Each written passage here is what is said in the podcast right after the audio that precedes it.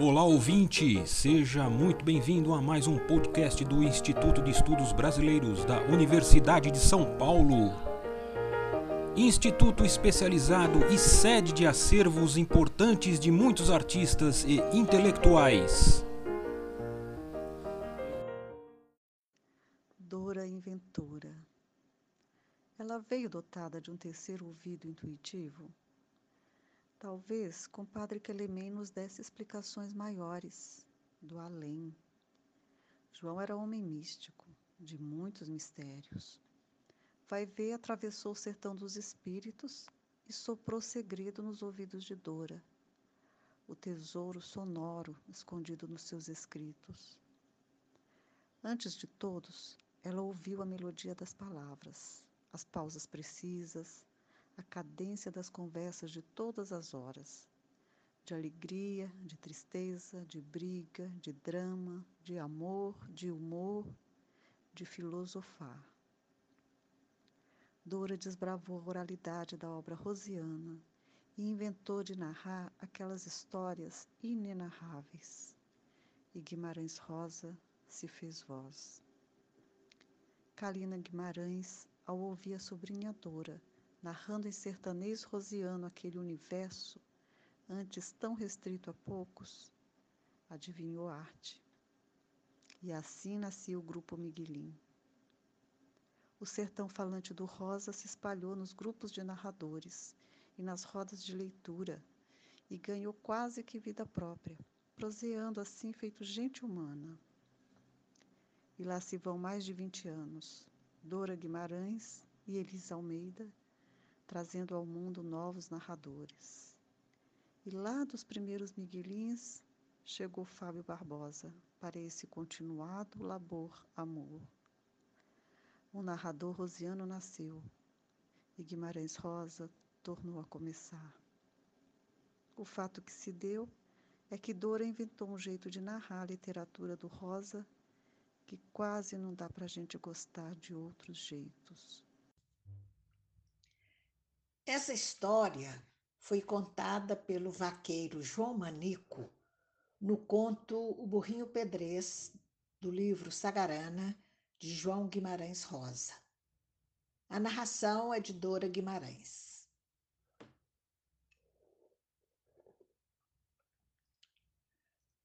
A gente tinha ido longe, muito longe, no fundo do sertão, lá para trás dos Goiás. Era porque por toda parte tinha dado peste. E criação de chifre andava vasqueira como nunca antes. E nós pegamos uma boiada das carepas. Só boi mazelento e feioso. Bom mesmo, quase nenhum. Tudo de focinho seco, com carrapato de todo tamanho, cheios de bernes e bicheiras e com cada carne esponjosa de frieira entre as unhas, que era isso. E sempre caçando jeito de se coçar em cada pé de árvore que encontravam. Agora, para serem bravos, para isso eles não estavam doentes, não. Que era só fazendo a relia e tocaiando para querer matar gente. Eu, cá por mim, nem que não era capaz de desperdiçar dinheiro meu com aquele refugo de gado. Mas o seu Saulinho, o Major Saulo, pelo direito, sempre foi estúrdio, pensando tudo por regra sua lá só dele.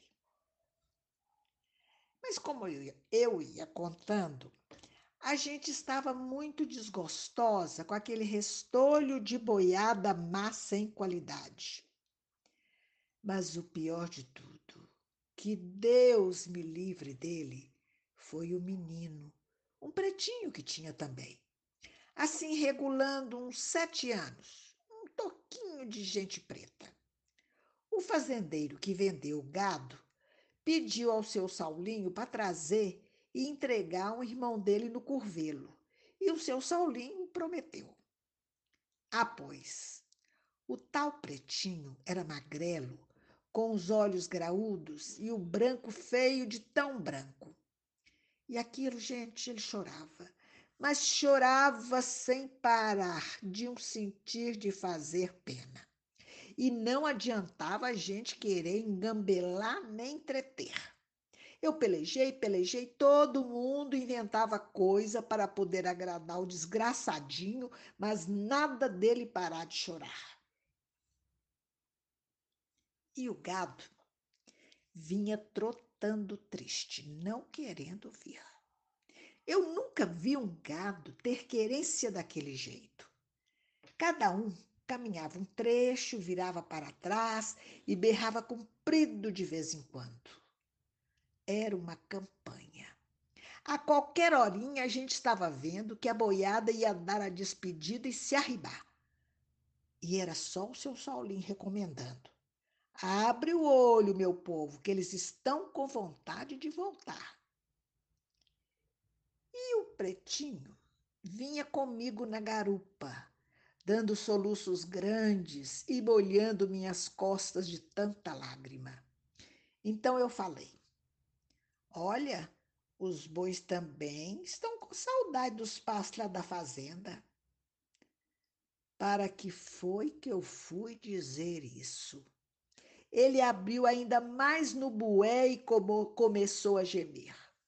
Ai, seu mocinho bom, ai, seu mocinho bom, me deixe eu ir-se embora para trás, me deixe eu ir-se embora para trás. Bem que eu tinha pena, mas o que, que eu podia fazer? Fiquei calado e deixei o pobrezinho ir gemendo. Mas quando ele viu que não adiantava nada pedir, garrou só a exclamar: Ai, seu mocinho ruim! Ai, seu mocinho ruim! Eu só queria poder sentar agora um tiquinho naquela canastra de couro que tem lá no rancho de minha mãe.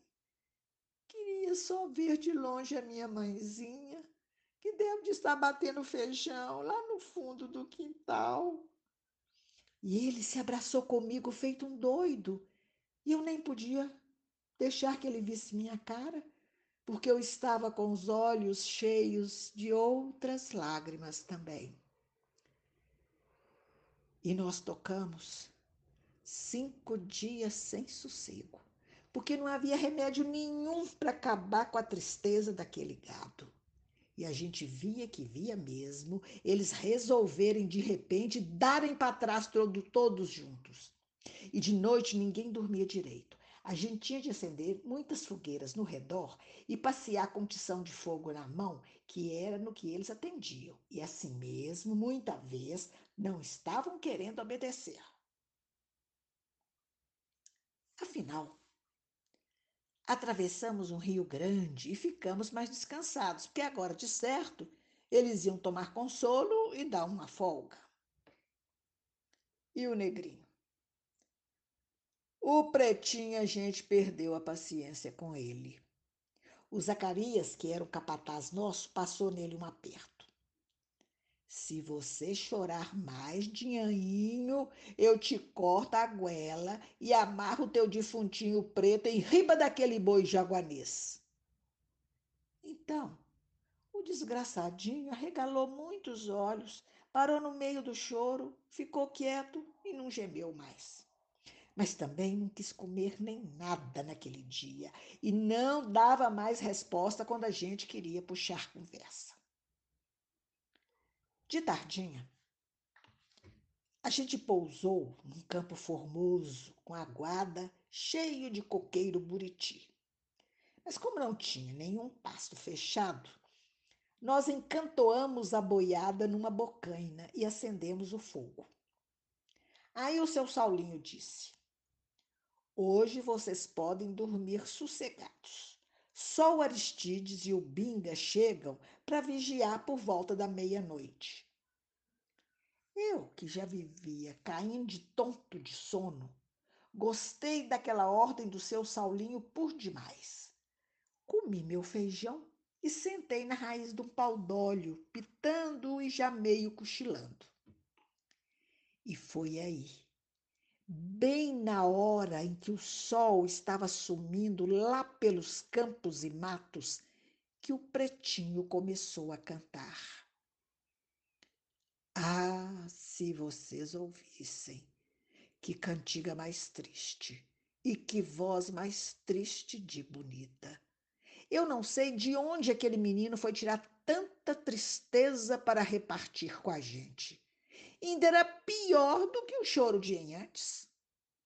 E aquilo, logo que ele principiou na toada, eu vi que o gado ia ficando desinquieto, desistindo de querer pastar e berrando feio, quase que do jeito de que boi berra quando vê o sangue morto de outro boi. Mas depois eles pararam de berrar. Eu acho que para não atrapalhar a cantoria do pretinho. E o pretinho cantava, quase chorando soluçando mesmo. Era assim uma cantiga sorumbática, desfeliz, que nem saudade em coração de gente ruim. Mas linda, linda, com uma alegria chorando, uma alegria judiada que ficou triste de repente. E aquilo saía gemido e tremido e vinha bulir no coração da gente. Era forte demais. Aí o Otaviano pediu ao seu Saulinho para mandar o pretinho calar a boca. Mas o seu Saulinho respondeu: Deixe o menino chorar suas mágoas, que o pobre está com a alminha dele entalada na garganta. Aí então, eu comecei a me lembrar de uma porção de coisas, do lugar onde eu nasci, de tudo. O Zé Gabriel começou a cantar baixinho, acompanhando o menino. E o Aristides bebeu sua cachaça que não foi brinquedo, mas ninguém falou nada, porque ele tinha olho de choro, que nem eu. E assim parecia que a vaqueirada toda estava virando mulher. E o pretinho ia cantando. E quando ele parava para fazer uma pausa, sempre uma resurrava ou gemia, parecendo que estavam procurando, todos de cabeça em pé. Aí a gente foi cabeceando, cabeceando em Madorna. Sei de mim que ainda vi uma estrelinha caindo e pedi ao anjo uma graça de voltar com saúde para a casa que já foi minha, lá nas baixadas bonitas do Rio Verde. Então, eu acho que cheguei a dormir, mas não sei não. O canto do pretinho, isso havia. E eu sonhei com uma trovoada medonha e um gado feio correndo, desembolado, todo doido, e um menino preto passar cantando toda a vida, toda a vida, sentada em cima do cachaço de um touro nambiju. Foi de verdade? Foi visão de sonho? Muita gente acha que sim, mas só tem coragem de dizer que não. Sei lá. Mas, Virgem Santa Mãe de Deus, acordei de madrugada foi com os gritos do patrão, que é do gado, só o rastro da arrancada. Eles tinham arribado de noite. Mas ainda foi mais triste no lugar que deviam de estar o Aristides mais o Binga, nem cadáver. Os bois tinham passado por cima, e eles, mais os arreios que estavam servindo de travesseiros para eles dormirem, estavam pisados, moídos, tinham virado um bagaço vermelho. E o resto? O resto foi que nós levamos mais de uma semana para poder ajuntar as reses outra vez. Elas tinham espandongado por ali afora. E a gente foi encontrar uns atolados no brejão, outros de pescoço quebrado, caídos no fundo das pirambeiras. Outros tinham perdido no meio do mato, e outros ainda tinham rolado rio abaixo para a piranha comer. E os que a gente pôde arrebanhar de novo deram mal e mal uma boiadinha xoxa, assim de brinquedo, numa petição de miséria que a gente tinha até pena e dá vontade de se botar a benção neles e soltar todos no sem dono. Eram só bois mancos, vacas descadeiradas, bezerros com torcedura de munheca. O diabo! Muito sem chifre, dando sangue no samugo, de tanto bater testada em árvore. Um prejuizão. E o pretinho?